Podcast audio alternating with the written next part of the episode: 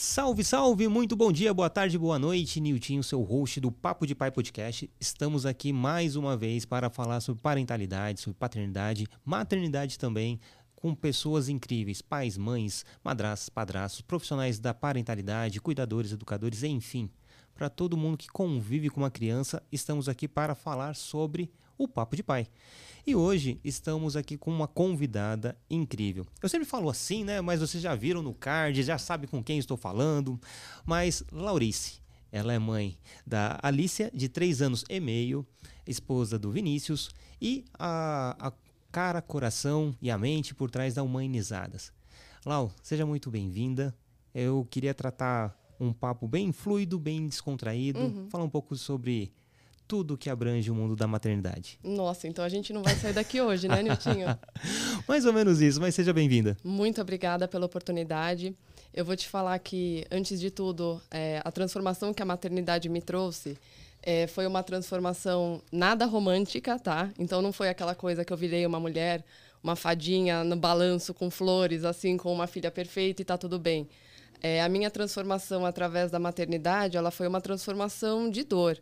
Eu acho que as pessoas não costumam falar isso porque é basicamente um tabu, né? É esperado que você viva uma vida que você sempre sonhou, que você sempre quis assim, que é uma vida plena, que padecer no paraíso é maravilhoso e tudo mais. E na verdade não é bem assim. A minha transformação como mãe foi uma transformação de indignação mesmo. Então, desde que eu me tornei mãe, lembrando que eu amo a minha filha, tá? Então, por favor, não confundam as coisas, são coisas totalmente diferentes e paralelas. É, eu percebi o quanto tudo estava errado. Então, por exemplo, sabe quando você chega numa festa que você está com a expectativa lá no alto, aí de, de repente você começa a perceber que a festa é estranha, a gente é esquisita, e uma pessoa começa a olhar para outra e tipo, e aí, ninguém vai falar nada sobre isso? É assim mesmo? Tá tudo bem? Ninguém vai questionar? Então é basicamente isso que eu senti quando eu me tornei mãe, né? E aí veio um propósito junto com isso, algo que eu não busquei, algo que me capturou. É, eu senti uma necessidade, uma pulsão mesmo de falar sobre isso, de dividir as minhas experiências com as pessoas e foi assim que nasceu o Humanizadas que você já apresentou aí. Então, para mim, estar aqui e poder falar disso, assim, é uma abertura importantíssima. É algo que a gente precisa fazer para todas as pessoas poderem ter esse momento de ah, não é bem assim e ter o alívio e o livramento da culpa, né, que vem junto também. Então a maternidade, a paternidade, a parentalidade é um desafio assim para todo mundo e a sociedade precisa enxergar como apoiar essas pessoas, né? É, para que haja política pública, para que haja compreensão, para que haja muita adequação, para que a gente consiga fazer a manutenção da humanidade em paz, né? Sim, sim. E uma coisa bem, bem interessante é que a gente é. so- Somos pais perfeitos até nascerem nossos filhos, né? Exatamente. A gente vê o quanto muita coisa precisa mudar e quanta coisa que tá, tá aqui no nosso, no nosso campo de visão, mas a gente não, não enxerga. Né? Exatamente. Estava conversando com, com o Sérgio, Sérgio Nardini, o pai de Rodinhas, a questão da acessibilidade. Né? A primeira vez que realmente caiu a ficha da acessibilidade para mim foi quando meu filho mais velho nasceu. Tava andando com um carrinho com ele na, na, na calçada e vi, poxa, e totalmente Sim. irregular, espaço reduzido, um poste no meio, e ter que andar no meio da rua. Aí assim, poxa, e as pessoas PCDs que utilizam uma cadeira de rodas? Ninguém pensa nelas? Sim. né? Então foi, poxa, eu também não pensava. Exato. Então a gente começa a enxergar quando a gente começa a ter essa vivência, né? Minimamente parecido, mas a gente consegue abranger o quanto a gente invisibiliza algumas coisas. Muitas vezes até de propósito, né? Porque é cômodo, né? É Ficar naquele cômodo. quentinho, ficar naquela. Muitos dizem na zona de conforto, mas enfim. Mas a gente precisa tocar na, na- nesse vespeiro para justamente dar essa, essa chacoalhada na sociedade. E a questão da maternidade, sempre falam, né? Que quando nasce uma mãe, nasce uma culpa. Ou quando nasce uma criança, a mãe já nasce junto e é tudo perfeito, maravilhoso. E como assim você não tá. Você tá triste, você tá chorando, seu filho tá aí, tá lindo, maravilhoso, e seu marido tá junto. E por que você tá triste? Né? Tá Não- reclamando do quê? tá reclamando do que muita gente acaba estando nessa, estando nessa, nessa posição de crítica, de julgamento, né? E muito pelo contrário, tem que ser um- uma posição de acolhimento, Exato. né? É o que falta hoje em dia, né? Exatamente isso. E eu achei até engraçado que você usou a, o termo zona de conforto, né? É, eu acho que eu nunca estive na, numa zona de desconforto tão grande em toda a minha vida, em todos os aspectos, mesmo experimentando o, mai, o maior amor que eu já senti na minha vida, né? Então, assim, é, acho que o maior choque que eu tive mesmo foi me perceber gestante, que foi uma gestação de surpresa, né? É, e aí eu começar a perceber que a gente nunca foi informado sobre as coisas que acontecem realmente na, no cenário de maternidade, no cenário obstétrico e tudo mais. Eu não sei se você, Gisele, teve esse choque também em todas as suas gestações, né? Mas eu me percebi uma gestonta. É como uhum. você se sente mesmo. Você não é informada sobre nada. As pessoas te tratam como se você fosse um, uma criança mesmo, um ser totalmente inocente. É, e, não, e, e não te dão nenhum tipo de apoio. Então, eu tive que ir atrás de muita informação. Eu acho que o meu despertar é, sobre o cenário estar todo errado foi através do documentário que eu gostaria até de indicar, caso já não tenha sido indicado, acho que já deve ter sido, que é o Renascimento do Parto. Então, a partir do momento que eu assisti aquilo, é um documentário na, da Netflix mesmo, é, eu falei, nossa, pera, mas como assim? É, então, cesárea não é o caminho, não é o único caminho? Não que não seja, mas assim, o que, que é mais indicado por pesquisas científicas e tudo mais? Que seja né, tentado o parto normal, que seja dada prioridade para isso. E por que, que não é? Porque é vendido como algo totalmente cômodo, que a mulher simplesmente pode agendar e fazer, e tudo bem se for a escolha da mulher. Mas e aí? E a verdadeira escolha? Qual que é o poder de escolha de uma pessoa que não tem informação? Você vai numa consulta obstétrica é, e a pessoa te fala: olha, você pode escolher uma cesárea super tranquila ou um parto normal doloroso e sofrido. Isso é uma escolha real? Você tem as informações na mesa para você poder decidir com consciência? Não, você é induzida pelo que é mais fácil, pelo que é comercializado, pelo que. Você é enganada. Então, assim, quando você abre os olhos para essas coisas, é realmente uma sensação de indignação que toma conta. E você começa a perceber que é tudo por causa de um sistema de lucro, é, de economia de tempo e tudo mais. E como assim você, vivendo um momento de maior vulnerabilidade da sua vida, é, ser normal, induzir, ser induzida a essas coisas, sabe? A não ter informação, a ser ludibriada e, e ir por caminhos que você não realmente não teve escolha e não teve informação. Então isso me deixou assim realmente desperta para a missão de abrir os olhos de outras pessoas, principalmente porque algumas amigas já tinham passado por experiências é, e elas que foram as pessoas que abriram os meus olhos, né? Então, por exemplo, é, eu tenho uma amiga que ela passou por uma situação muito difícil mesmo. É, ela sonhava com um parto normal, era algo que ela queria porque ela tinha estudado, ela tinha se informado e sabendo que mesmo assim poderia acontecer ou não, que a gente sempre sabe disso, ela foi atrás mas ela tinha um obstetra de confiança, que era o da família, e que ele sempre adiava, sabe, a conversa. Ah, o parto a gente conversa depois, está muito cedo. O parto a gente conversa depois. Isso é muito comum. Isso aconteceu comigo também. E, e aí chegou no final da gestação, ele falou: Ah, eu tenho um congresso. Melhor a gente agendar a cesárea. E assim, eu descobri que isso, na verdade, é bem comum. É o golpe do congresso mesmo. E, infelizmente, se você não tem a... se você não tem a informação é... e às vezes a... o tempo, né, a coragem de sair atrás de outra pessoa na reta final, que é bastante desafiador, é... você acaba concordando, né? Então ela passou por um período até de, de luto mesmo, sabe? De não ter tido, de não poder ter tido a tentativa dessa experiência para a qual ela se preparou. E ver isso assim, me fez é, realmente querer falar sobre esse assunto. É, amamentação é um outro tabu, né? É uma outra situação onde as pessoas são bastante ludibriadas também. É, a gente, no meu caso, por exemplo, eu me preparei muito para o parto, mas eu não me preparei para a amamentação. Então, quando você se vê naquela situação de apojadura e tudo mais, palavra que eu nunca nem havia ouvido falar na vida, é, nossa senhora, eu não sabia o que fazer, eu achava que eu ia explodir, eu achava que a dor era normal e que era assim mesmo e tinha que aguentar. E na verdade não. E as pessoas usam, né? Por exemplo, os pediatras que não são alinhados com humanização e tudo mais, eles usam essa, esses momentos de vulnerabilidade, assim, e desespero da gente, da família, como momentos de dar palpites inadequados, como por exemplo, ah, você não precisa aguentar essa dor, dá a fórmula.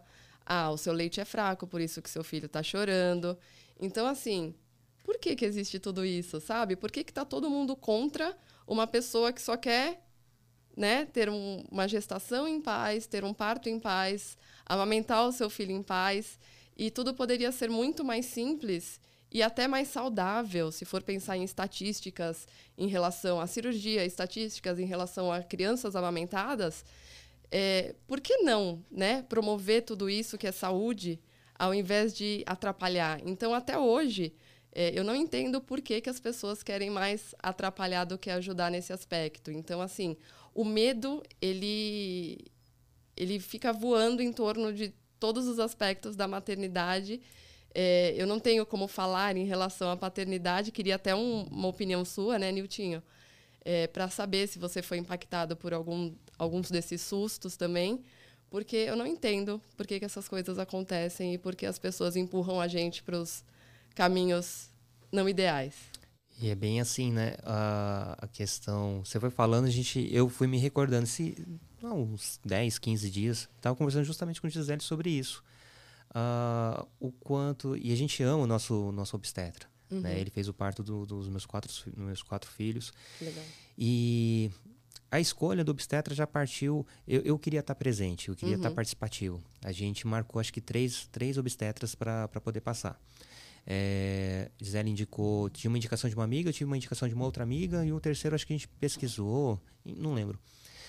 Falei, vamos passar, porque, lógico, você tem que se sentir confortável, mas eu também tenho que ter o meu santo bater com o dele. Com né? Ou minimamente eu entender que você está bem, está bem acolhida. Uhum. E logo de cara foi o Dr. Flávio que, poxa, gente bonérrima, muito gente fina, sempre empático, solícito, educado, tirava minhas dúvidas uhum. e eu achei maravilhoso.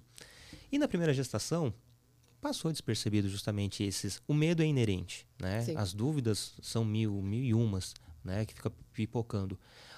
Só que a questão do, do, do parto em si acabou passando despercebido porque Gisele não tinha passagem uhum. e ele disse, ah, então beleza, logo nas primeiras consultas já fechou praticamente a data. Ó, a data prevista é essa, então vamos alinhar para aqui, não sei o quê. E foi. Dos gêmeos, foi, foi. Hoje é engraçado, mas na, no, no, dia foi um perrengue. Uhum. A bolsa do Heitor estourou. Né? Estourou, acho que uma semana antes do, do que estava marcado a, a cesárea. E nessa, liguei para ele, falei diretamente com ele, tanto que o parto estava marcado para um hospital, a gente relocou para outro que uhum. ele estava de plantão nesse, naquele outro hospital. E, e, sem nenhum problema. O importante é que ele estivesse lá. Com certeza foi, foi correu tudo bem, nasceu, nasceram três horas depois que a bolsa, uhum. três, quase quatro horas que a bolsa tinha estourado, sem nenhum percalço, e chegamos no hospital, ficamos mais uma hora e pouco aguardando, uhum. e foi, foi incrível também, né? Só que da Helena eu já estava com a pulga atrás da orelha, mas poxa, já passou, minha esposa já tinha passado pela, pela gestação da Ana, que é uhum. já tinha passado pela gestação do Arthur, dos gêmeos, né? Foram três partos, ah, não vai ser eu que vou e aí, será que. Não, não tem passagem, não tem passagem. Uhum. E eu nunca me atentei a, a, a, a, me aprofundar o que, que era ter passagem, o que, que era a dilatação, quantos dedos. Depois que a gente conversando que a maturidade e, eu, e, a, e a passagem do tempo, assim, poxa, tinha algumas coisas que passou despercebido. Se fosse para ter um filho hoje, uhum. muita coisa ia, ter, ia ser diferente. Né? Na questão. Talvez no primeiro algumas coisas estaria meio, meio enrolada, mas no segundo, uhum. hoje, com a maturidade, a cabeça que eu tenho hoje, muita coisa ia ser diferente. Né? Ia conversar desde o início, ia ter um plano B para caso, opa, isso aí não, não sei se é, se é legal. Uhum. E eu me senti acolhido. Só que a informação que chega para o pai é diferente da informação que chega para a mãe. Né? Eu não vivi, eu não senti, era muito abstrato. Sim. Né? E, e por mais que eu tenha vivido a questão da, da, da, paternidade em si, desde a descoberta da gestação, os ultrassons, os exames, a, os nove meses. beleza. Mas eu só vi realmente quando estava ali no, no, no, meu colo, sentindo uhum. aquele cheiro, é, vendo aspirar o nariz. Falei, poxa, é real, é isso, é verdadeiro, eu sou pai mesmo. Uhum. Isso só caiu quando realmente nasceu. Né? Então não tenho como falar do, do, do, meu sentimento interno em relação ao que eu realmente sentia, uhum. diferente da mãe. Né? Ela sentiu tudo desde o início, a transformação, as transformações hormonais do corpo, físico, cabelo, tudo. E é diferente, né? Tanto que tem, eu conheci o Thiago Có em 2018, uhum. já com a gestação da Helena. E não dava tempo de fazer o curso de, de, de parto, gestação e parto puerpério com, com ele. E Sensacional, eu, né? E eu falei para ele esse tempo atrás, uhum. assim, ainda vou fazer esse curso só para ver quanta coisa eu errei, sabe? Quanta coisa deixou passar. E o puerpério em si, só vou entender com os gêmeos. Sim. Do Arthur, ah, é só um período mesmo, né? É o resguardo, o resguardo. Né? Nossa, que termo, né? É, é, é, é, muito, muito louco isso, uhum. né? O quanto que eu fui besta, babaca em muitos, muitos aspectos. E dos gêmeos ainda pequei bastante. Da Helena, continuei pecando, mas algumas coisas pecando até sabendo o que estava sendo, sendo de errado. Porque a gente tenta fazer o melhor, né? Mas a partir do momento que você tem noção do que você realmente está fazendo, já é uma mudança. Exato. Né? E isso acontece com apenas quem é pai, uhum. sabe? E não são todos os pais que é, infelizmente acontece. É uma, é uma minoria que infelizmente está aqui no Brasil todo, Sim. sabe? É, e ter movimentos para falar sobre paternidade, ter informação, buscar informação, já você já, já larga na frente. Uhum. Que infelizmente para a sociedade isso aí já é visto como, como é campeão do mundo, é, é. Os, os louros da vitória. Sim. E muito pelo contrário, está fazendo o básico do básico, uhum. que é se informar para justamente acompanhar a sua esposa, sua companheira, a mãe dos seus filhos, no momento mais importante especial da vida dos dois. Sim. Né? E a questão de, de se preparar é saber, na hora de ter a, a consulta, perguntar, anotar, fazer o, o, plano de parto que, é, que a gente não tinha. Uhum. Né? Só ver a informação que é um plano de parto, a gente sabia mais ou menos o que, que ia acontecer, o que, o que não poderia acontecer, sabia. E pelo fato de ser cesárea, né, todas as três gestações, uh, o meu maior medo era a relação do fazer o pique, uhum. a, em relação a, a, passar do tempo, né? Ah, vamos Sim. esperar o, o, tempo do neném. Não, é o tempo do corpo da minha esposa uhum. em relação ao neném. Sim. Né? Não é o tempo do neném. E eu vejo que tem muitos médicos que falam, não, é o tempo do neném. Uhum. Né? Então eu tinha medo. Então alguns aspectos ficaram em segundo plano justamente pelo fato de, ah, vai ser uma cesárea mesmo, então tem coisas que eu vou me preocupar após o nascimento. Sim. Que seria só realmente o, o pós-operatório da minha esposa e em relação também a, a, aos meus filhos. Mas é muito, muito engraçado tudo isso que você fala. Engraçado no sentido bem, bem aleatório. O quanto você fala, já vem essas memórias frescas aqui na, na, na, na minha cabeça, né? E, e queria aproveitar e entrar no puerpério. Sim. Né? Que é uma fase que é extremamente tensa, punk. E eu aprendi que o pai também passa pelo puerpério. Sim. Né? E por muitas vezes eu me peguei chorando num canto, assim, cara, o que eu tô fazendo de errado? Né? Gisele tá ali querendo me matar, mas, pô, eu tô aqui, né? E eu vou fazer diferente, né? Por mais que eu tente fazer igual, né, uhum. ou, ou, certo, mas eu vou fazer alguma coisa que não vai estar tá de acordo 100% do que ela, ela faria. E tá tudo bem. E quando a gente percebeu isso, que tá tudo bem, já tava na Helena, uhum. sabe? Já se passaram três filhos ali, para no quarto filho a gente entender, poxa, eu estou ali fazendo minha função, estou ali presente, eu posso fazer muito mais, só que às vezes por não, você está fazendo errado. Beleza, então esse aqui não é meu lugar mesmo. Uhum. Então aí acaba é, a sociedade já vê de, com, com o olho, ah, não faz, não, o pai não sabe fazer, uhum. o pai não vai perguntar. Homem é assim sabe, mesmo. Homem é assim mesmo. Né? Então, como é para você? Como foi para você a questão do puerpério? A, a, questão do Vini também, como que é a, a relação entre vocês em relação uhum. à Alicia? Olha, o puerpério, obviamente, foi muito desafiador. É, a gente tem que lembrar que a gente passa por uma transformação que não é só é, social, não é só hormonal, não é só corporal.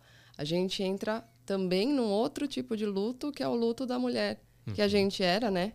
Então, essa é uma questão bem forte que tem que ser trabalhada, porque é, existe um ser humano que depende única e exclusivamente de você, e para você conseguir atender essa demanda, alguém precisa atender todas as outras. Então, essa, essa é a parte mais importante do puerpério que eu, eu acho que a família tem que compreender. É, não tem como você exigir que a pessoa ela seja a mesma de antes do parto e dê, a, dê conta de todas as mesmas coisas. Então, eu acho que esse alinhamento ele tem que vir desde a gestação, entre toda a família, para que todos se preparem da forma adequada. É, e tem muita mulher que acha que tem que dar conta de tudo, para mostrar para mãe, para sogra, para cunhada, é como se fosse uma competição de quem é a mulher mais com, com, mais rápida recuperação e que dá mais conta dos perrengues, sabe, sem reclamar. E isso, assim, não tem prêmio nenhum, né, para essa competição. Na verdade, só tem ônus. Uhum. Então, é, é muito importante que haja esse foco de mulher com bebê e o resto, se possível, com a rede de apoio, né? E o pai, claro, o pai não é rede de apoio, o pai é a outra parte responsável igualmente pelas tarefas, né? E é quem tem que zelar pela mulher para que ela tenha toda tudo que ela precisa para zelar pelo bebê. Então, eu posso dizer que eu fui privilegiada nesse aspecto. É, a gente teve uma preparação com doula, então é, ela também falou sobre isso. Eu acho que foi uma preparação muito interessante. Eu não imaginava, eu, eu imaginava que doula falava só sobre o parto e ela chegou nas nossas reuniões a abordar é, a importância de ter um alinhamento com o Vini sobre que tipo de criação que a gente gostaria de dar, sabe? Ter esses é, estalos assim de, peraí, que criação que a gente teve, o que, que a gente gostaria de fazer de diferente. Não esperar chegar o momento, não né, para pensar. Exatamente, porque senão a gente, se a gente não se preparar e não refletir sobre aquilo, a gente só vai repetir padrão. E nem sempre o padrão é bom, né? Normalmente é bem ruim, inclusive. Então, para evitar até esses desgastes, esses embates, assim, de não, eu acho que tem que dar palmada, não, eu acho que não tem que. E aí, tipo, vira uma discussão na hora e, coitada, a criança lá no meio sem entender nada, pai insatisfeito, mãe insatisfeita. Então, assim, tudo é alinhamento e preparação. Mas também não garante que tudo saia perfeito depois, só é um pouquinho mais fácil, né? Uhum. É, então, assim, o meu puerpério, ele foi bastante intenso, mas eu tive o privilégio de ter bastante ajuda. É, e aí vem uma outra questão que eu acho extremamente desumana, que é a questão de que o aleitamento materno ele é recomendado no mínimo nos seis primeiros meses de vida. E eu, como muitas mulheres, tive que voltar com quatro meses da licença maternidade. Então, é muito engraçado porque, como eu ainda não estava muito consciente das coisas, eu estava perdida com a minha identidade, com todas as demandas que eu tinha, é, quando eu voltei para o trabalho, que foi assim uma crise enorme, porque você não quer se separar da sua criança com aquele tamanho, com aquele nível de dependência. É, eu senti que eu precisava me provar como profissional também. Porque, além de tudo, quando você descobre que está grávida, e se você está numa carreira normalmente corporativa, onde você tem que dar satisfação de tudo, assim, você se sente mal por descobrir que está grávida. Então você já começa a perceber olhares difíceis, você uhum. começa a perceber que as pessoas já te tiram assim um pouco dos projetos, sabe?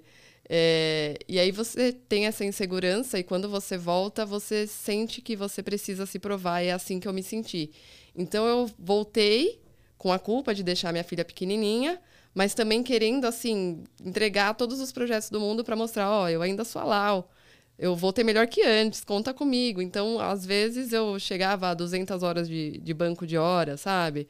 Eu acordava às 5 da manhã para tirar leite, ia para o trabalho, voltava na hora do almoço para poder também tirar leite e amamentar, voltava para o trabalho, saía do trabalho, tirava leite, amamentava, vivia um pouco, ia dormir Fora as acordadas de madrugada para amamentar também, né? Então eu era um zumbi.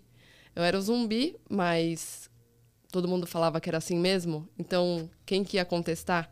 Como que eu ia mudar essa realidade, entendeu? Então eu ia indo, ia indo, ia indo. E assim foi indo até que eu passei pela maior crise que eu já tive na minha vida, né? É... que foi a morte da minha mãe. Então, poxa, minha filha estava com um aninho. É, eu tinha aquela avó super coruja me ajudando em um monte de coisa, né? Porque mãe entende a necessidade da filha e, e dá tudo o que precisa para transformar o puerpério da forma mais leve possível. E o puerpério, ele não dura pouco tempo, ele dura muito tempo, normalmente, assim, até uns dois, três anos da vida da criança e pode durar muito mais, né? Dependendo da, da situação e do apoio que você recebe. E aí, é, eu me vendo sem a minha mãe, sendo que a gente era muito, muito, muito unidas, é, eu fiquei, assim, numa crise muito maior do que eu já estava, porque eu já vinha de uma carreira que eu já não me identificava, de uma sensação assim de burnout, mas eu não ia dar o braço a torcer, sabe? Era assim mesmo. E eu acreditava que era assim mesmo, eu só tinha que aguentar sem reclamar. E aí veio o puerpério, ficou mais punk ainda. Aí o retorno para o trabalho, aí veio o luto, a morte da minha mãe. E, assim, não dava mais para disfarçar, sabe? É, tipo, eu sou um ser humano, não sou um robô. É, preciso encarar esse sentimento, preciso mudar a forma que eu levo a minha vida, é, preciso pelo menos dar um tempo para botar minha cabeça no lugar. Eu já não conseguia mais ficar disfarçando, assim, ficar no trabalho, entregando o projeto, aquilo já não fazia mais sentido para mim porque eu estava perdida, né? Então estava rolando um total desalinhamento entre o que eu fazia, o que eu acreditava e o que eu queria. E a gente não pode ignorar quando acontece uma coisa dessa magnitude, né? É, então, é, eu ainda voltei para o trabalho, depois do período né, de, de luto e de férias que eu acabei emendando para colocar a cabeça no lugar. Não conseguia me, me identificar em mais nada que eu fazia, por mais que fosse uma carreira sólida e algo que eu sempre gostei e me dediquei muito a fazer. E aí eu comecei a pensar, né? Poxa, não tô bem. Se eu não tô bem, não tem como minha filha ficar bem também. Eu vou pela primeira vez na minha vida me respeitar e matar uma vontade, que não é por vontade apenas, é por necessidade. E eu decidi, depois de muita terapia também, é, pedir demissão e fazer um período sabático, digamos assim, né? E é engraçado porque, por período sabático, quando eu escutava esse termo, eu imaginava uma pessoa muito chique, fazendo uma Eurotrip, sabe? É, então não era para mim, na minha cabeça não era para mim. Mas aí eu fiz um período sabático de cura da saúde mental, sabe? De todos os baques que eu havia passado, de todos os desalinhamentos que eu estava. E vou te falar que foi a melhor coisa assim que aconteceu na minha vida. Minha conexão comigo mesma em primeiro lugar ficou assim maravilhosa. É, eu percebi como eu passei a minha vida sempre tentando talvez agradar os outros, atender às expectativas dos outros. Talvez venha até de um processo de, de criação, né, da nossa geração e tudo mais. É, aumentei a conexão com a minha filha, assim, de uma forma absurda. Nosso tempo de qualidade foi maravilhoso. E também de casal, né? Então, eu comecei a perceber e analisar cada pilar da minha vida para colocar todos em ordem novamente e poder né, ter uma, uma sustentação, assim, da, de quem eu era, né? Então, aí, devido a isso, eu também percebi o quanto é importante é, falar sobre saúde mental.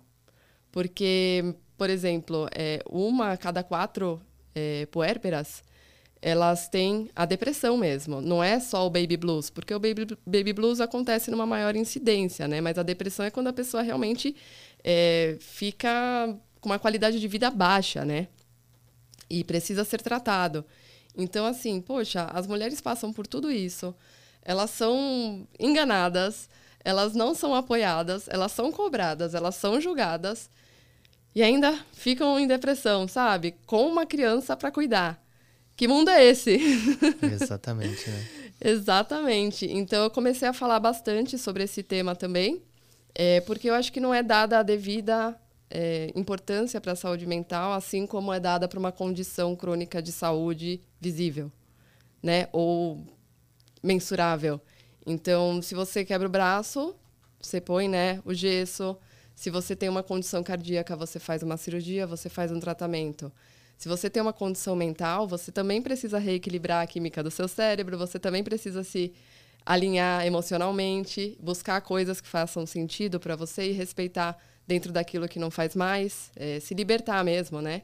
Então, as mulheres precisam falar sobre isso, eu tenho certeza que os homens também muito mais, porque além de tudo tem a questão de, de que vocês não conversam, né? Existem, existem várias, vários estudos que dizem que os homens eles não têm esse costume de conversar nas rodas de amigos sobre vulnerabilidade, sobre necessidades, sobre preocupações.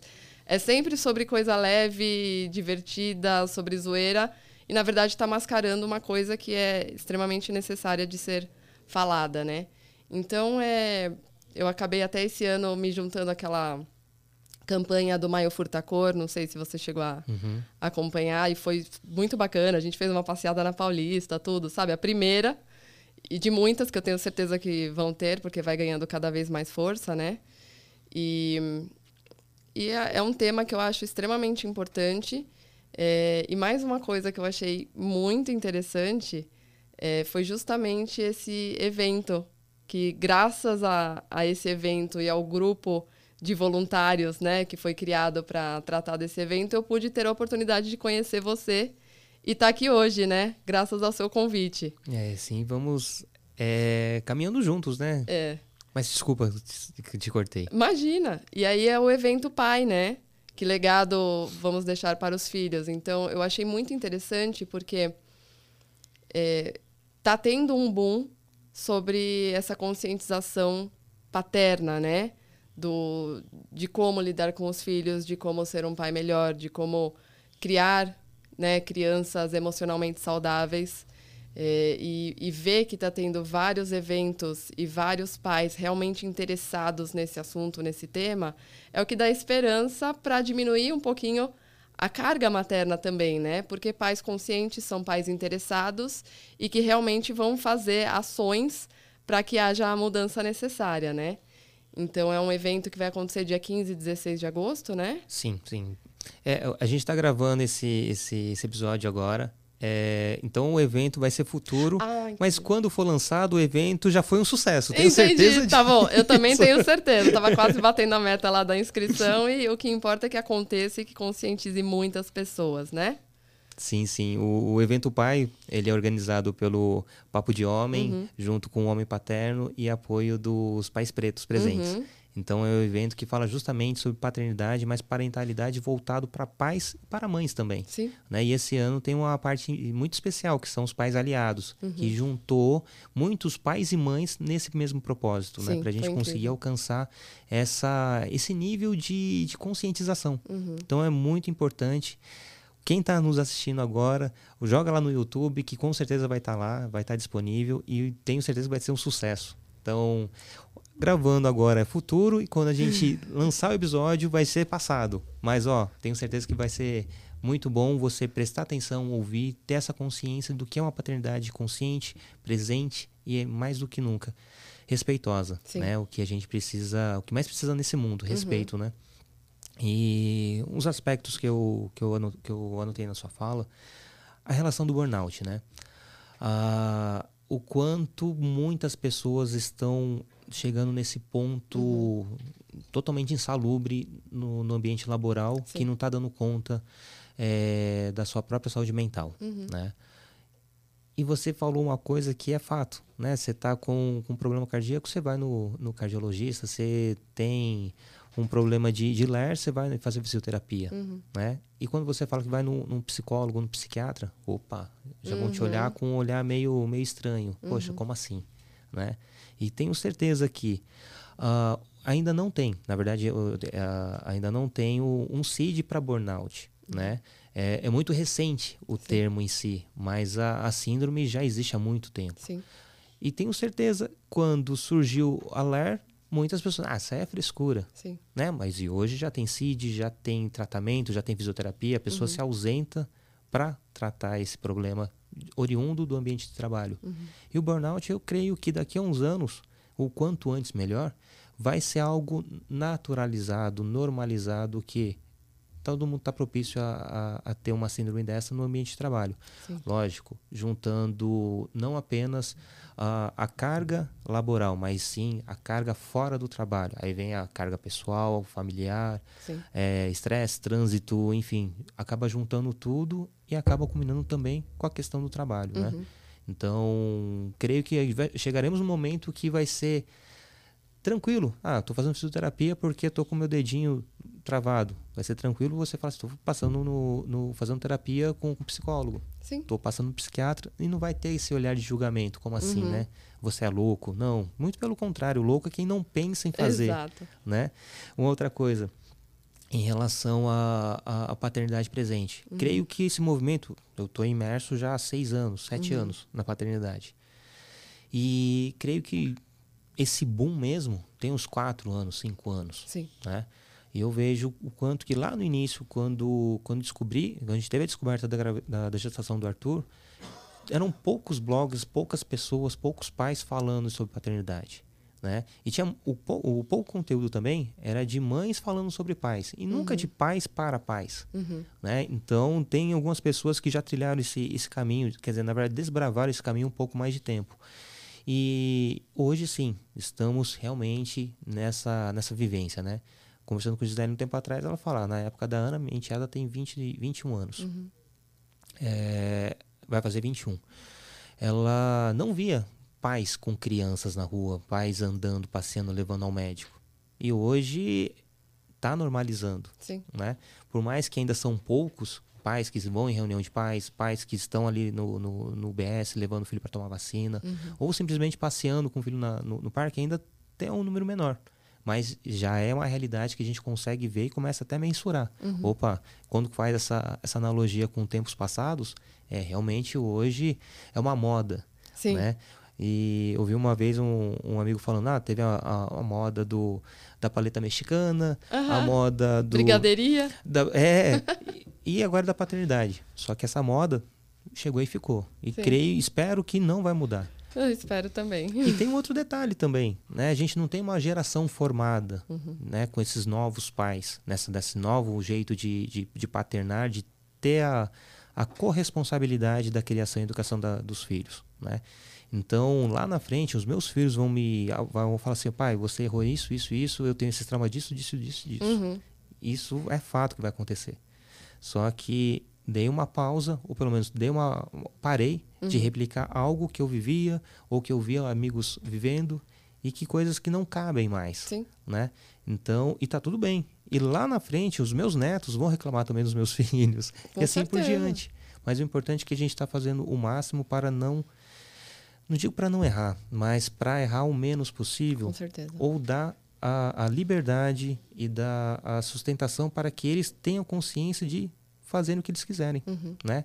Sem dogmas, sem crenças, sem, sem sociedade julgando, né? Quanto mais fluido ser tudo, eu concordo que com respeito, com é, é, respeitando idades, mas a gente tem que conversar com os nossos filhos, tem que prepará-los para o mundo. Né? Exato. Costumo falar que eu, eu crio as crianças justamente para eles viverem sem mim. Uhum. Né? É, é, eu, quando, eu, quando eu repito isso para mim, putz, é doloroso. É doloroso mesmo. Mas eu posso amanhã não estar mais presente. Uhum. E aí, que memórias eu construí com meus filhos hoje? Sim. Né? Então é justamente sobre isso, né? É o quanto que vai ao encontro, não deixar para depois. É.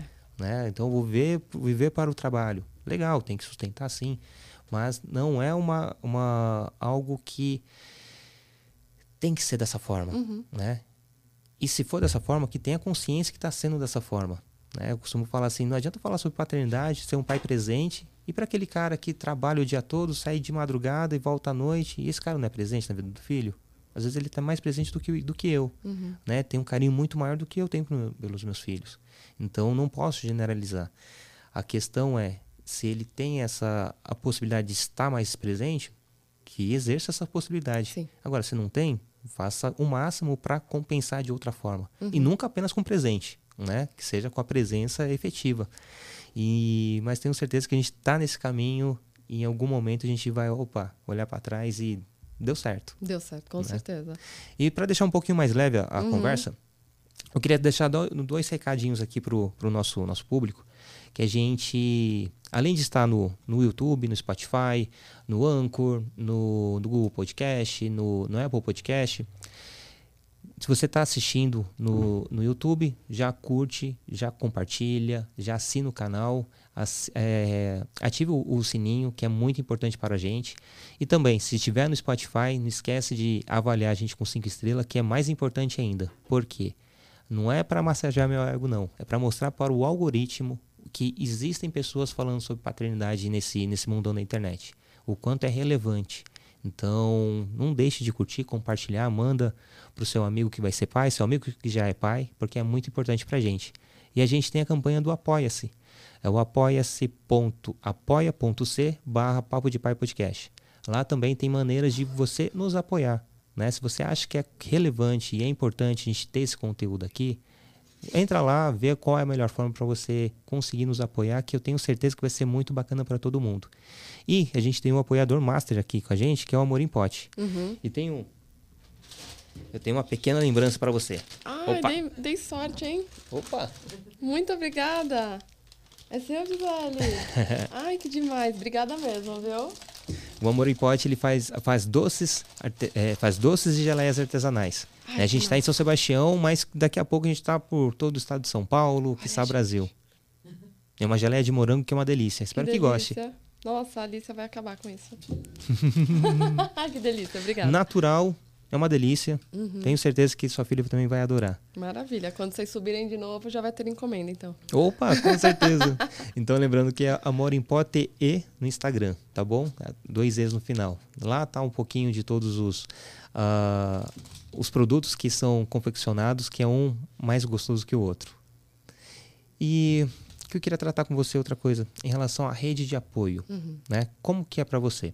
Eu costumo dizer que a rotina acaba sendo uma rede de apoio para gente, Sim. porque a coisa é tão tão dinâmico. Se, fal, se falta alguma coisa durante o dia, a gente sabe que dá ruim. A gente se apoia naqueles horários porque sabe que o negócio tá, tá fluindo. Uhum. E para você, como que é? Olha, vou te falar que no, nos primeiros meses, é, a rede de apoio justamente foi minha sogra e minha mãe, né? É, e depois a gente acabou tendo que, que se virar, ainda mais na época de pandemia, que aconteceu tudo numa coincidência terrível, né? É, então é acabou se juntando. Não, obrigada.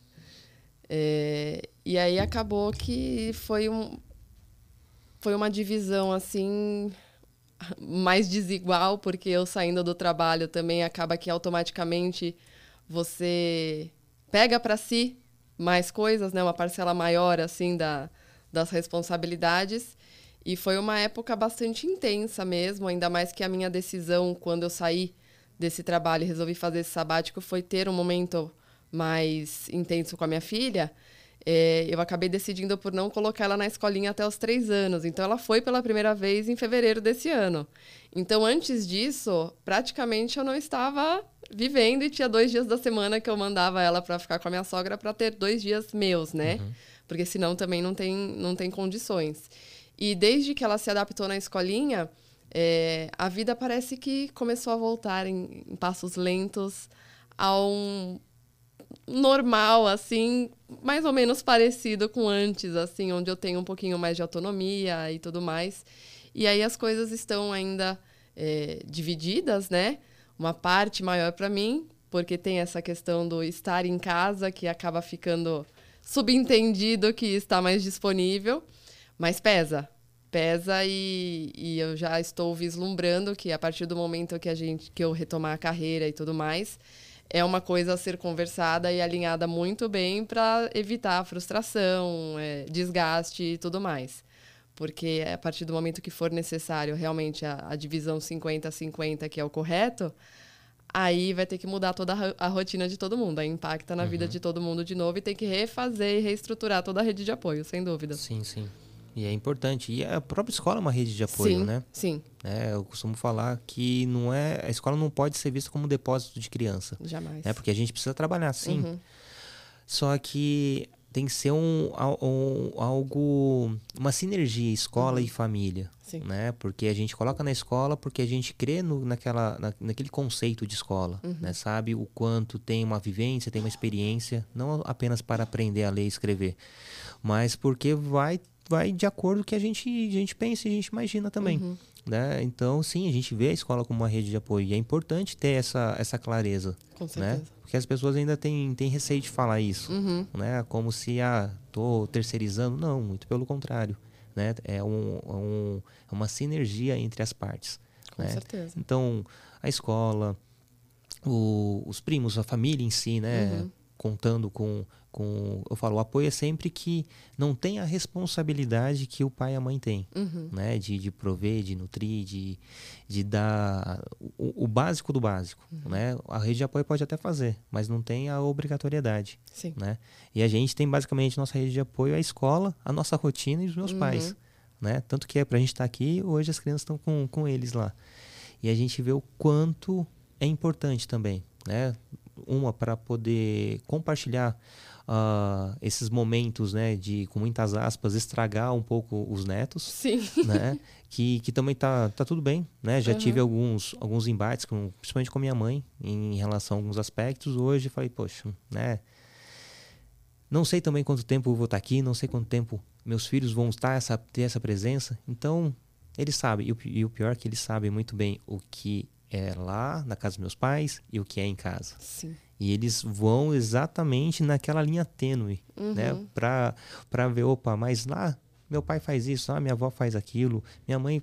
Então, eles sabem contornar essa situação.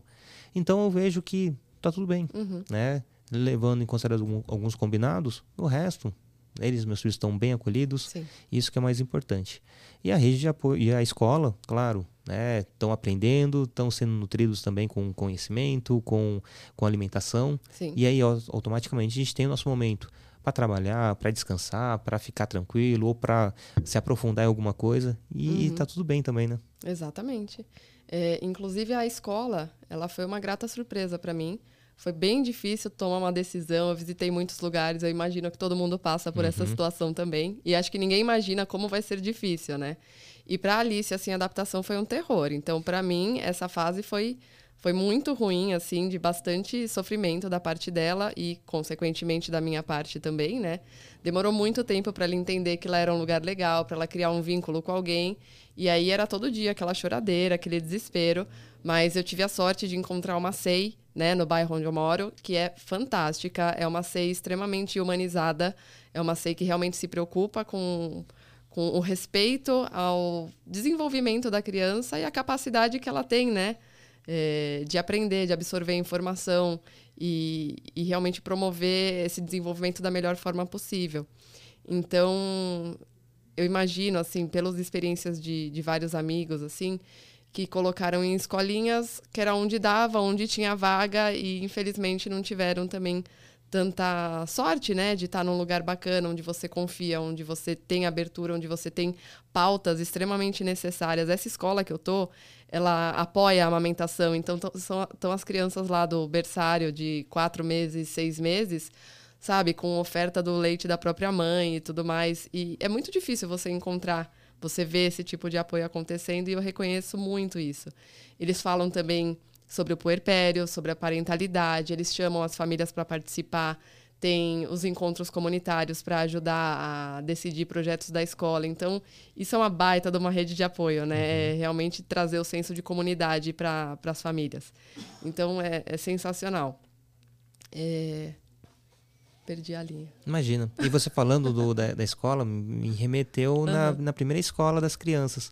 Por mais que a gente se sentia acolhido, eh, tinha a liberdade da, da criança que está sendo amamentada, da mãe até lá, mas poderia pensar um pouquinho mais macro. Sim. Né? De ter um estoque do, do leite da própria mãe ali, né? Pra, pensando no, no global, poxa, essa mãe está trabalhando, vai ter que sair do serviço Uhum. e tem um, um impacto social que já é pejorativo para essa mãe Sim, né? Então dá para abrir mais esse leque, né? com certeza. O quanto a gente vê que as políticas públicas voltadas para, para as famílias em si, de uma, de uma forma Uhum. bem mais ampla, são muito precárias, Muito. né?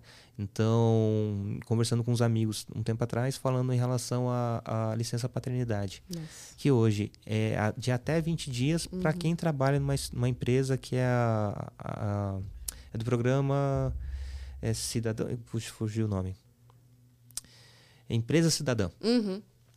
Que, e detalhe, para você tirar esse, essa extensão de 15 dias, você tem que o pai tem que fazer um curso e através desse curso levar esse certificado junto com, com o, a certidão de nascimento, aí o RH prorroga mais 15 dias. O que acontece? Uh, o programa Empresa Cidadã, uhum. uh, a empresa não está perdendo esses 15 dias com um funcionário a menos, porque ela vai abater impostos uhum. e, e, automaticamente esse salário vai vir desse abatimento de, de impostos. A partir do momento que existir uma licença parental sem ter uma discussão é, mais ampla com a, com a sociedade, hoje é 20 dias. Ah, a partir de amanhã é 30 dias de licença de paternidade vai ter muitos pais que vão aproveitar esse tempo para fazer churrasco todo dia, uhum. para jogar bola todos os dias e não vai, não, não estarão ali na, na lida, uhum. que é extremamente importante de estar ali com, com, com seu filho recém-nascido, com a sua esposa, dando um apoio ali para sua companheira e vai ser um tiro no pé. Uhum. Se simplesmente for uma canetada e a partir de amanhã já está valendo uma licença dessa. Ou uma licença parental, como é, existe em alguns países, onde são, são 12 meses, 16 meses, em que pelo menos o pai tem que ficar quatro meses de licença, uhum. né? No mínimo quatro meses. E de acordo com, aquela, com aquele combinado, com aquela relação familiar, pode se estender mais. E às vezes o pai fica até mais tempo que a própria mãe, uhum. né? De acordo com, com, com, com o arranjo daquela uhum. família. Aqui no Brasil, não dá para partir desse princípio. Tem que partir do princípio de uma saúde básica, uma uhum. educação básica, para ir fomentando isso e para as próximas gerações já está um, um caminho mais pavimentado. Sim. Né? Porque são, são os meus filhos, a sua filha, os filhos de quem está nos ouvindo, nos assistindo, que aproveitarão dessa licença uhum. estendida ou um prazo maior. Sim. Não que isso vai ser daqui a 20 anos, espero que seja menos. Mas se não tiver uma, uma discussão na sociedade efetiva sobre isso, uhum. não vai dar em nada. Muito pelo contrário, ainda é capaz de a gente perder direitos que nós já temos, né? Com certeza. E a questão da, da amamentação. A, a própria OMS fala de seis meses. E, e a licença de quatro meses não, não bate. Então tinha que ser no mínimo seis meses. Exato. Né? Que fala do aleitamento materno. Uhum. Né? Então a gente vê o quanto que as políticas públicas são feitas por homens. Uhum. Que não estão nem aí com a, com a questão da, da, da mulher. Né? Aí já tem um machismo estrutural, já tem toda uma questão que já está enraizada. Sim. E mexer nesses privilégios, são poucas pessoas que têm que dar a cara a tapa para poder tentar minimamente mudar alguma coisa. Uhum. E mesmo assim vão, vão, vão apanhar bastante. Né? Em todos os sentidos, uhum. infelizmente. Uhum. Só que eu falo que você não está sozinha, né? No caso da Humanizadas, tem muita gente bacana que está nessa lida, Sim, tem né? Tem apoio de homens, de pais que têm esse mesmo pensamento, que busca uma equidade na sociedade. Então, é extremamente importante a gente estar tá aqui falando, fomentando sobre esses aspectos, justamente para lá na frente ter alguém que, opa, tem gente lá embaixo falando, uhum. vamos ouvir minimamente? Opa, isso aqui é interessante, isso aqui precisa mudar, né? Então, basicamente, esse é o caminho que a gente, que a gente vai levando. E, e queria saber um pouquinho do Humanizadas. Uhum. Como surgiu, qual que é... Porque eu vejo que é uma rede de apoio e principalmente uma rede de afeto. Sim. Né? Tenho certeza que muitas mães, ou até menos alguns, ou pouquíssimos pais, eu acho que entram em contato com você para falar alguma coisa em relação ao seu trabalho. Sim. Mas como surgiu, o que é, como que, que, que nasceu, qual é a sua, sua expectativa, enfim. Bom, o Humanizadas ele surgiu dessa inquietação com toda a situação né, do sistema de nascimento, do, do em relação à amamentação, em relação à criação é, respeitosa, afetiva.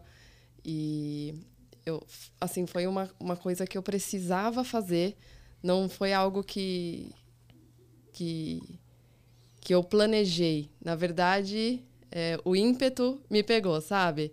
É, então eu criei e falei assim, e agora? O que, que eu vou fazer? Porque a gente tem uma mania de querer fazer todas as coisas desde que elas estejam perfeitas, completamente planejadas e de, desde que você tenha uma autoridade é, perfeita também para falar daquilo, para ganhar respeito, para ser levado a sério e tudo mais. E aí, no fim, você peca pela, pelo perfeccionismo e não faz nada, né? Não toma atitude nenhuma e perde a oportunidade de vivenciar e compartilhar várias coisas super importantes.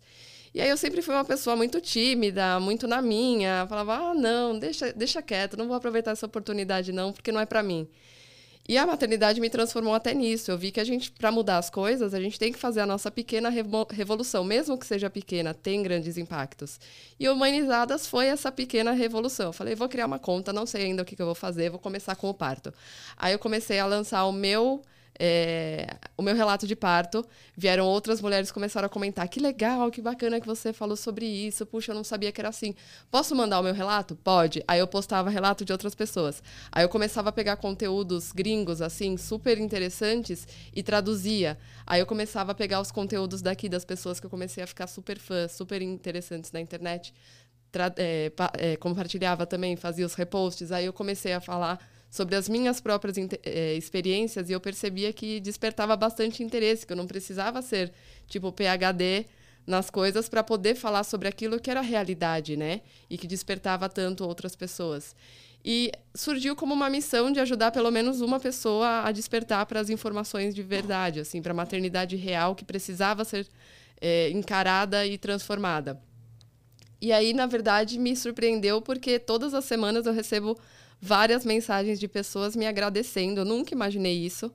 É, por causa das coisas que eu posto, por causa de, de ser um lugar de escuta para essas mulheres, assim, que muitas vezes é, nem falam sobre isso porque não tem nem rede de apoio, sabe?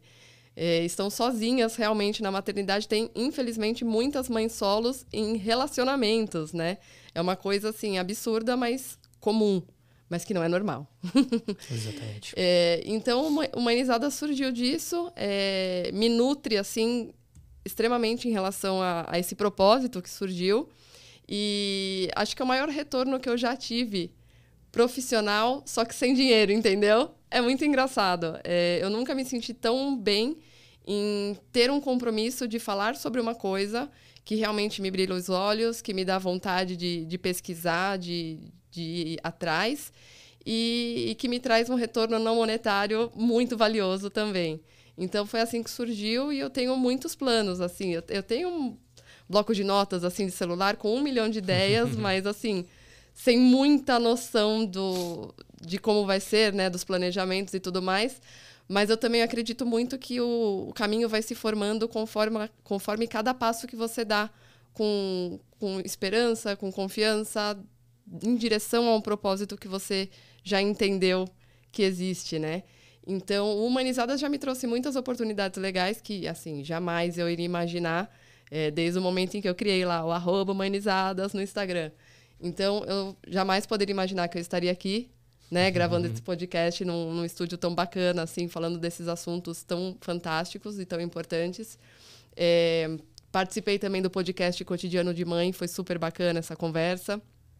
É, já é, promovi algumas rodas de conversa na, na escolinha da Alicia, na CEI, onde eles dão uma super abertura para falar sobre saúde mental materna, onde eu vou levar também na, no próximo mês doula, vou levar a consultora de amamentação, vou levar um pai também que que eu conheci lá no grupo de pais aliados, que também vai falar sobre essa parentalidade consciente e responsável. Então, são coisas que vão surgindo, que você acaba não planejando, mas só de estar no caminho certo, fiel, sabe, a seu propósito, a seu ideal, elas vão surgindo e você vai aproveitando as oportunidades. E que massa, vai de encontro ao que eu, que eu penso, o que eu imagino, uhum. e, e é justamente isso, né? Se você conseguir impactar uma pessoa, já faz sentido. Faz sentido, né? exatamente. E eu lembro que quando Teve um momento que, que, eu, que eu fiz um Facebook voltado para isso. E, e quando preparava texto, pegava uma foto, editava tudo bonitinho, fazia aquele, pô, esse texto vai impactar. Aí tinha duas, três curtidas. Eu falei assim, poxa. Aí postava uma foto bem aleatória, ó, meu filho comendo meleca, ó, meu filho brincando, ó, lá, 100 curtidas, Sim. 300 comentários. Assim, poxa, velho, quando eu tô ali de, de corpo e alma mesmo, gerando conteúdo, não tem. Aí foi quando me desliguei das métricas, uhum. né? Eu falei, minha saúde mental não depende disso, uhum. né? Eu, eu tá feliz, fomentar, não. Eu quero justamente, pro, se eu receber um direct de alguém falando assim, pô, Nitinho, que bacana isso, já valeu. É Ou, na pior das hipóteses, eu tinha nada a ver se tá falando. Pô, também é bacana, Sim. né? Ou assim, que verdade, eu posso melhorar, o que, que eu preciso mudar? Uhum. Então, quando você impacta uma pessoa, já faz todo sentido Sim. no seu propósito. E quando a gente vislumbra esse propósito, putz, sensacional. E além do, do, do podcast, o podcast tem esse, esse esse sonho desde 2017. Uhum. Quando conheci a mídia em 2015, 2016. E, putz, é isso que eu quero. Uhum. Né? É jogar de forma bem amadora. Hoje a gente está aqui no estúdio profissional. Né? Mas começou pequeno. Começou ali no, na, na, na cara e na coragem. E 2019 surgiram as rodas de paz que eu Uhum. faço. Tem o, o próprio Instagram, que é voltado para isso, para parentalidade. Então, aos poucos, a gente vai alcançando alguns degraus, subindo alguns degraus que a gente também não imaginava. Exato. Isso é muito bacana, que, é, que a gente vai conhecendo pessoas, conhecendo histórias, relatos, vivências, experiências. E não é só a parte bonita, né? Uhum. Inst instagramável, né? Aham. Como falam. Ah, tem os perrengues também. Tem a- as angústias, tem as dores. Né? E isso é importante ser dito. Né? A questão do luto. Sim. Quantas pessoas mascaram esse luto e não estou bem, mas por dentro está destruído. E Uhum. precisa desse tempo para curar esse luto Exato. o luto de- de- da, per- da perda de alguém, o luto da pessoa que idealizou e hoje não é mais, Uhum. o luto de si próprio, né? Que você era uma. Eu me vejo. Eu antes de ter filhos e hoje totalmente transformado. Sim. E eu não me reconheço Niltinho de oito anos atrás. Uhum. De oito anos até me reconheço, mas de dez anos atrás eu não me reconheço. Né, que é totalmente diferente. Houve um- uma mudança extremamente radical Uhum. nessa, nessa, nessa minha vivência, na jornada que a paternidade me, me, me trouxe. E a questão de eu perceber o quanto é gatilho de transformação, né? Então, para muitas pessoas, precisam passar por algumas experiências, tanto no, no amor quanto na dor, para ser instrumento de mudança. Sim. E a paternidade é uma dessas, a maternidade é uma dessas, o luto é uma dessas, Sim. né? Que a gente consiga compreender tudo isso e ver a oportunidade de ressignificar tudo isso Exato. né? E não é fácil, é dolorido sair desse, desses privilégios que nós temos Uhum. para, opa, reconhecer os nossos erros e defeitos é difícil. E são poucas pessoas que estão realmente preparadas para colocar isso para fora e serem verdadeiras, men- verdadeiramente elas mesmas, né? Sim. E aos poucos, mais uma vez eu falo, que eu tenho certeza que lá na frente a gente, os meus netos vão olhar para trás, poxa, ainda bem que meu avô lá atrás falava sobre isso, que hoje é coisa tão banal, Uhum. né? A gente foi na reunião de pais esses dias, da Helena, e a, tinha uma psicóloga ministrando uma, uma palestra. Ela assim, nossa, que bacana, tem bastante pai. E tinha umas 20 mães e uns seis pais.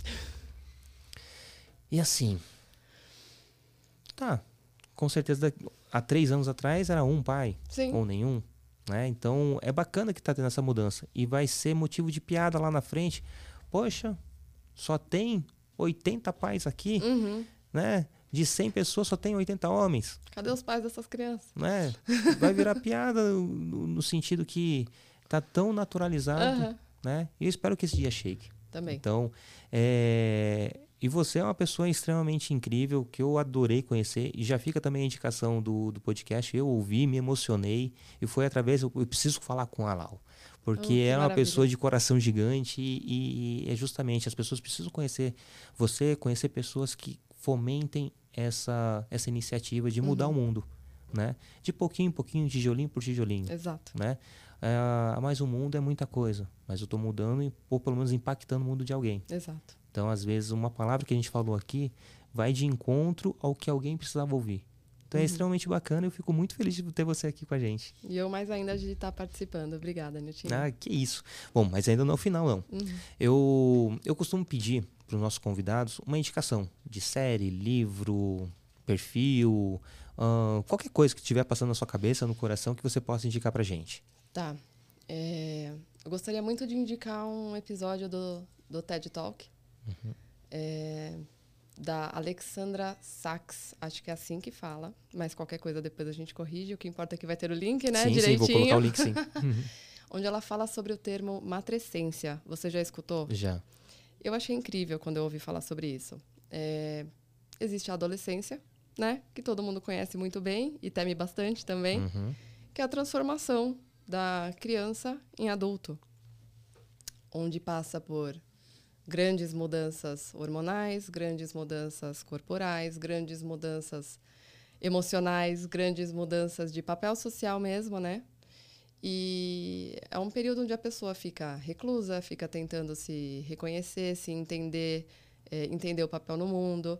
Então, essa pessoa tem crises e essas crises são validadas porque é uma fase reconhecida como real, como uma fase que as pessoas passam no ciclo de vida. Isso é reconhecido, isso é validado, ok.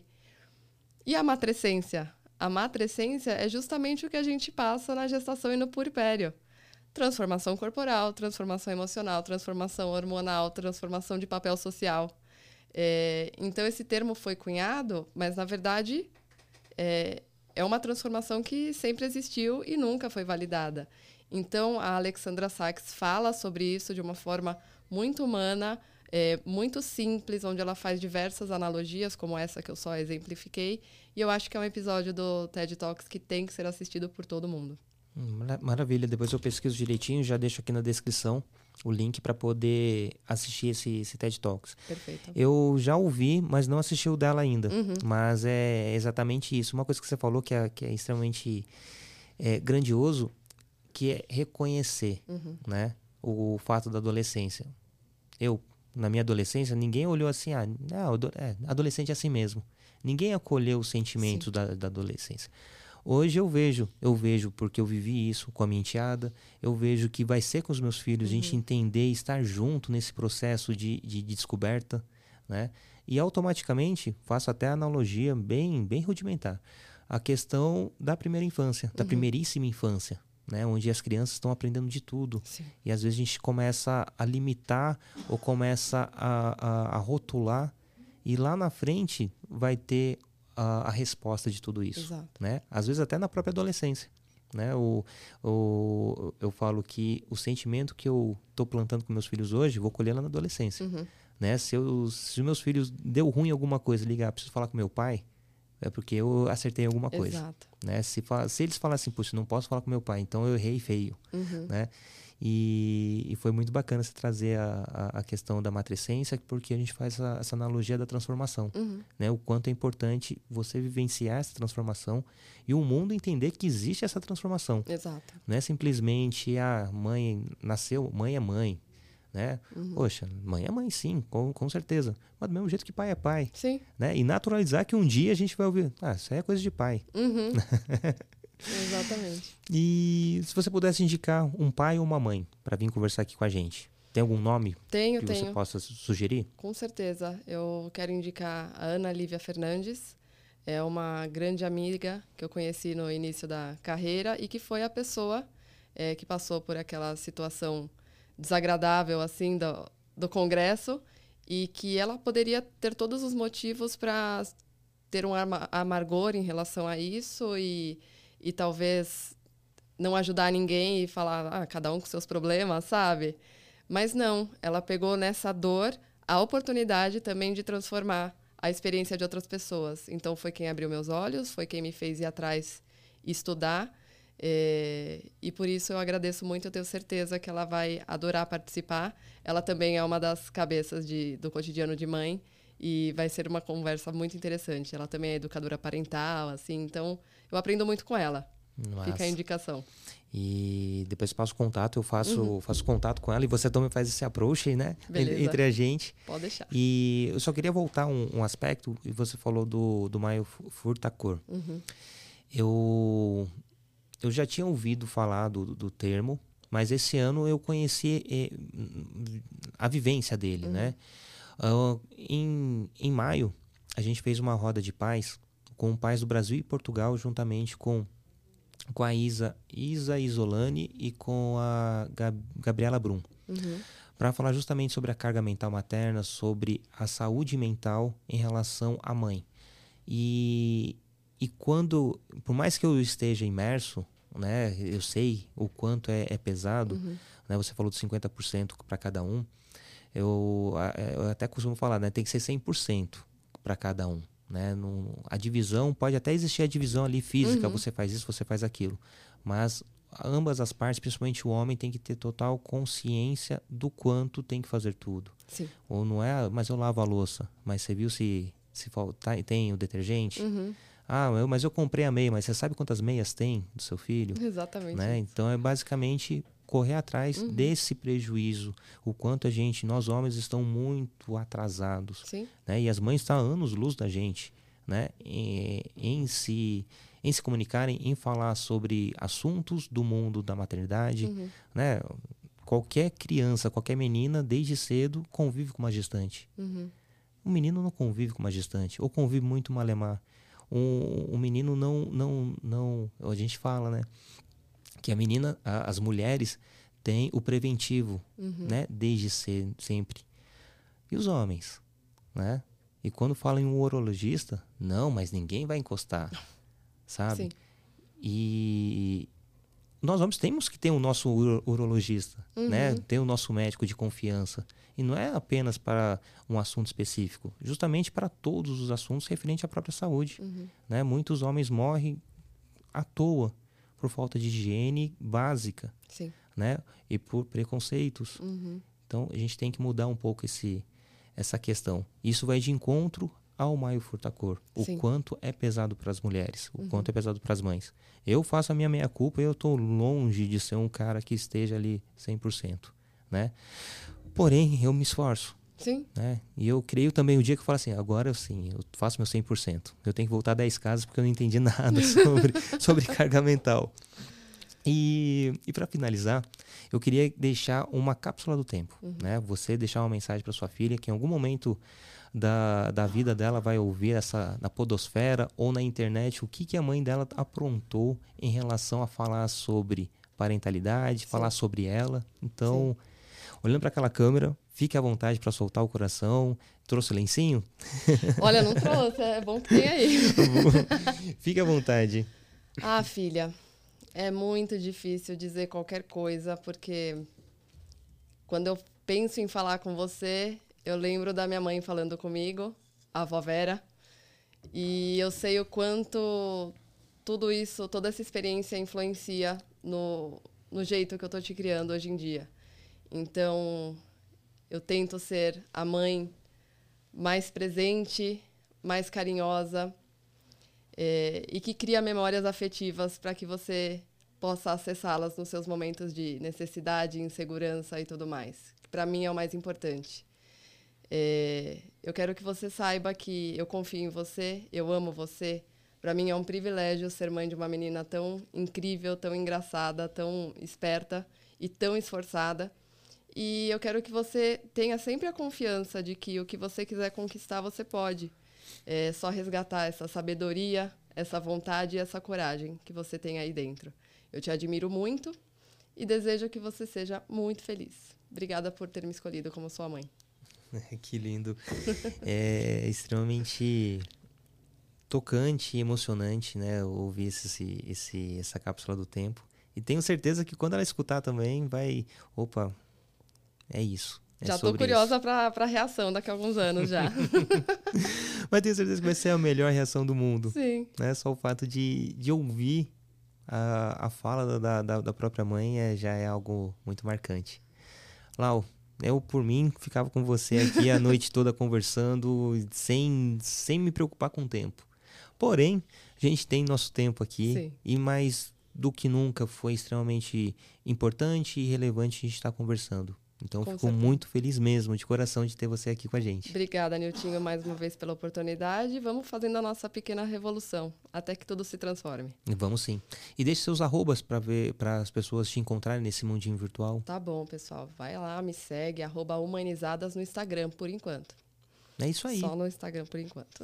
né? E, e tem as rodas que eu tenho certeza que essas Sim. rodas vão ganhar corpo e Sim. vão estar espalhadas por várias escolas aí do Com certeza. de São Paulo, que está do Brasil. É a intenção. Vamos falar sobre os assuntos, tirar os tabus e realmente mudar aquilo que está errado.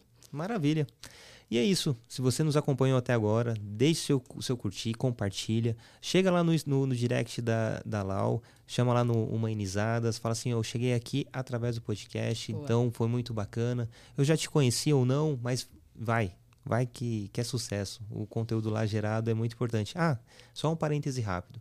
Tem uma postagem que ela fez recentemente em que ela tá com chinelo na mão e pergunta pra filha dela o que é aquilo. É incrível. Não, não vou dar spoiler, não. Já deixo vocês ah, com, com a pulga atrás da orelha para saber que postagem é essa, tá bom? E é isso. Gente, beijão no coração, tamo junto e até a próxima.